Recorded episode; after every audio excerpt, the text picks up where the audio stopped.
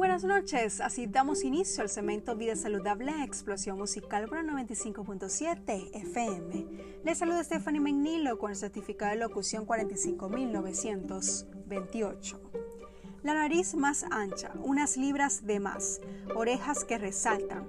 Todos tenemos alguna parte del cuerpo que no nos gusta, pero esto no es un problema grave pero las personas con trastorno dismórfico o dismorfía perciben estos defectos de manera exagerada y preocupante, lo cual impide que se desarrolle una vida normal. Según los psicólogos, explican que el paciente que tiene una preocupación fuera de lo normal por un defecto real o imaginario está sufriendo y experimentando ansiedad y preocupación.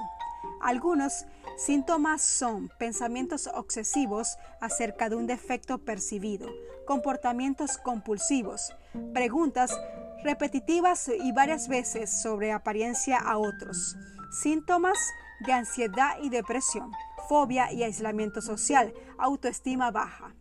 Según los psicólogos afirman que es común que se presente en la adolescencia y puede afectar tanto a mujeres como hombres puede causar en un, hecho, en un hecho traumático, bullying, maltrato físico, abuso sexual, un accidente fatal con el cuerpo, una cicatriz, entre otros. El trastorno es crónico o recurrente, que quiere decir que se trata pero no se cura, y es mediante una terapia de cognitivo-conductual que enseña a enfrentarse a la realidad. Es importante saber y evaluar si se sufre de este trastorno, pero el mejor consejo es no obsesionarse con un cuerpo ni compararse con nadie. Nadie es perfecto y lo que se ve a veces no es la realidad.